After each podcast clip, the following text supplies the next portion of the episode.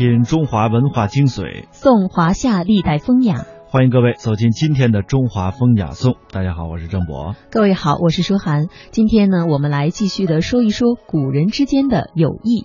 今天我们要说的呢是苏东坡的朋友圈。苏东坡生性豪放，一生广结良缘。引用他对弟弟苏辙说的话形容：东坡上可陪玉皇大帝，下可陪田园乞儿。在东坡眼中，天下没有一个不是好人。他这种豁达、包容、毫无功利色彩的秉性，使他无论居庙堂庙堂之高，还是处蛮荒之远，都有着庞大的朋友圈，结交的都是铁杆粉丝。若是东坡在世，以他的朋友圈之众，定会是一位微信微博的超级大 V。吴复古是苏东坡的忘年交。也是唐宋潮州八贤之一，隐居在今天的一个呃安当中啊，经常呢是云游四方，结交名士，世称为远游先生。这位吴复古的父亲和苏东坡在翰林院相识，复古呢一遇苏东坡，便是两人相见恨晚。这二人呢经常探讨养生学，交情非常的好。其实啊，这吴复古一生远游，多为追随着苏东坡。东坡当时被贬岭南之时，吴复古和东坡相会于扬州至仪征的途当中。那见面的时候呢，不谈荣辱得失之事，而是呢相互安慰对方。这吴复古就安慰东坡说了：“邯郸之梦，犹足以破妄而归真。今子木见而深履之，也可以少误矣。”此后呢，苏东坡贬居到惠州，呃，复古呢闻讯啊进行远访，频频为苏东坡是鸿雁传书。后来呢，东坡在贬至儋州，复古不远万里前往探望，后来干脆和这苏东坡啊比邻而居数月。在元符三年的冬天，苏东坡德性被赦，复古啊送其北返，这一起呢。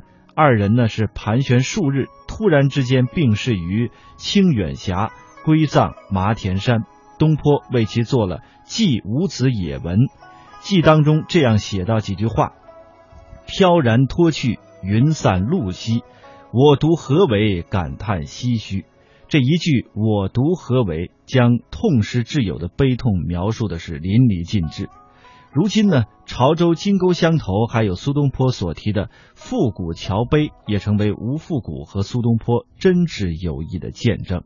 这种如影相随、陪东坡颠沛流离的铁粉，除了吴复古，还有一位叫马孟德。马孟德呢，本来是京师的小吏，生性耿直，读了东坡的一首题诗，毅然辞去官职，跟随东坡前往凤翔当其幕僚，主宾相处融洽。不管东坡被贬到哪儿，他都愿意陪着受罪挨穷。东坡被贬黄州，朋友都避得远远的。而马孟德不怕受牵连，帮东坡申请了一块荒芜的旧营地来使用。东坡夫妇在此地上开种荒地，并且自号东坡。苏东坡在诗里叹息：“可怜马生痴，至今夸我贤。”马孟德对东坡的崇敬，以及东坡对马孟德的信赖，从这短短的两行诗中便可见一斑。那对苏东坡资助最大的，要数陈继常了。陈继常的父亲陈希亮曾经是东坡任凤翔府任的这个当时的上司的知府。陈希亮呢，这个人喜欢摆架子，这搞得苏东坡很是难堪。陈继常和他的老爹则迥然不同啊，他仗义疏财，充满着豪侠之气，和苏东坡是意气相投。在元丰三年，也就是公元一零八零年的时候，苏东坡因为乌台诗案被押往了黄州，在旗亭路遇陈继常。这陈继常呢毫不嫌弃，请他到家里住了五天。苏东坡在黄州期间，陈继常前往探望七次，有时一住就是数月。陈继常的名头是十分响亮的，黄州人是排队宴请，陈继常一概不见，而是跑到苏东坡住的临高亭，让一起挤在这个酷热的小屋子当中。陈继常呢经常去接济钱物，帮助苏东坡改善生活。在元丰七年，苏东坡被特赦离开黄州，陈继常专程来送行，一路送到江西九江，才依依惜别。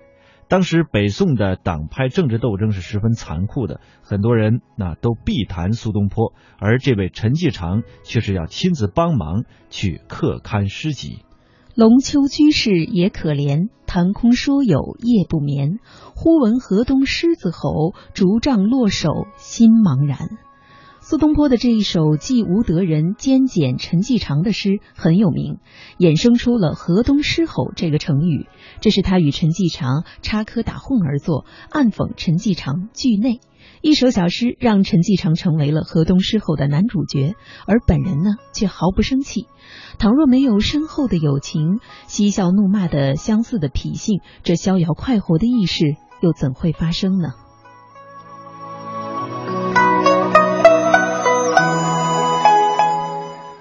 佛印是宋代的云门宗僧，和苏东坡有过密切的交往啊，交情非常的好。这二人的应酬的文字很多，也是为人所传颂。说有这么一次啊，苏东坡和佛印禅师一起坐禅，他就问这个佛印禅师说：“大师，你看我坐在这里像什么呢？”大师回答他说：“我看你像一尊佛。”佛印大师又回问苏东坡说：“你看我像什么？”苏东坡笑说：“像一堆牛粪。”说完哈哈大笑，佛印却笑而不语。苏东坡自以为捡了大便宜。后来啊，苏东坡经人点拨之后才明白，佛印心中有佛，所以看到东坡就是一尊佛。而东坡看佛印是一堆牛粪，说明自己心里装的都是牛粪，境界高低不言而喻。当然了，他们还斗诗文，还有东坡占据上风的时候要多一些。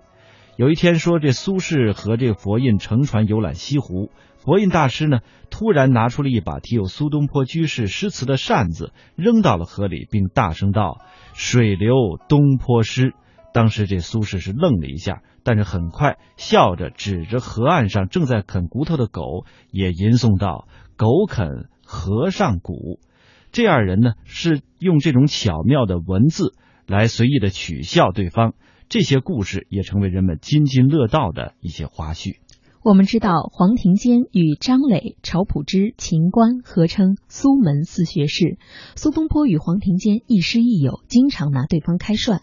苏东坡官复原职以后，曾经跟黄庭坚调侃说：“我在牢里吃三白饭，照样很香甜，世间美味不过如此。”黄庭坚好奇什么叫三白饭，苏东坡答道。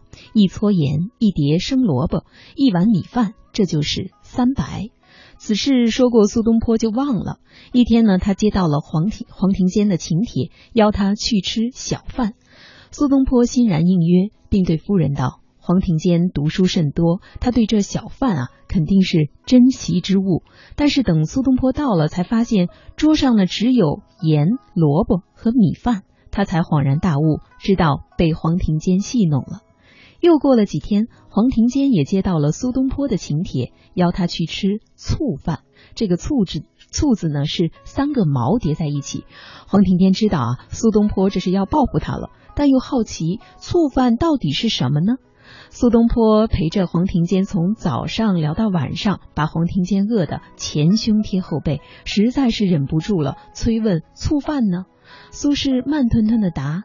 盐也卯，这个卯啊，在这里是没有的意思。萝卜也卯，饭也卯，岂不是醋饭？你一直在享用啊！黄庭坚惊愕之后，两人同时大笑。我们众所周知，王安石是激进的变法派，而苏东坡呢，一直对王安石的变法维新进行的是一些狂轰猛轰的一些言论。那北宋神宗元丰二年的时候，变法推行的第十个年头，面对苏东坡犀利的批判，王安石终于也是呃按捺不住了。那苏轼呢，因此也是被贬湖州，接着又被送到了汴梁去受审。这一案件史称是乌台诗案，苏轼遭受了一百天的牢狱之灾。苏轼虽然因为刚刚啊这个遭受到了厄运，但是他对事不对人，从不记恨那些给他使过绊子的人。接任王安石的宰相，当时呢也曾受过一些排挤或者是陷害过他，但是苏东坡对于他们从来没有表露出任何的这种怨恨啊或者是不满之情。在元丰七年的时候，被罢黜的王安石和苏东坡在江宁会晤，这两位大文人可以说是吟诗唱和、杯酒泯恩仇啊。王安石辞世之后，当时的宋哲宗诏命苏轼。带你一些这个文书上的事情。苏轼呢，不以政见不同，在这个这个文件当中啊，公报私仇，反倒是高度评价了这位政敌。文中有这样一段：啊，归为之文，足以早失万物；卓绝之行，足以风动四方。这些措辞足以证明，在苏东坡的人生字典当中，没有敌，而只有友。苏东坡只恨那些可恨之事，具体到某个人，他从不在意。苏东坡的朋友，人们耳熟能详的还有秦观、王平、方山子、渔夫、农人、酿酒师等等诸人。正因为这些层次不同的朋友，才有了定风波那一蓑烟雨，才有了让世代百品不厌的“人间有味是清欢”和“大江东去”的万丈豪情。古人云：“近墨者黑，近朱者赤。”文朋诗友追随着东坡，确实也沾染了东坡的才情。同时呢，也正是这多姿多彩的朋友圈，造就了旷世奇才、一代文豪苏东坡。直到今天，苏东坡与朋友圈交往的轶事仍然广为流传，可见人们是多么羡慕和向往他们那种纯粹美好的友谊。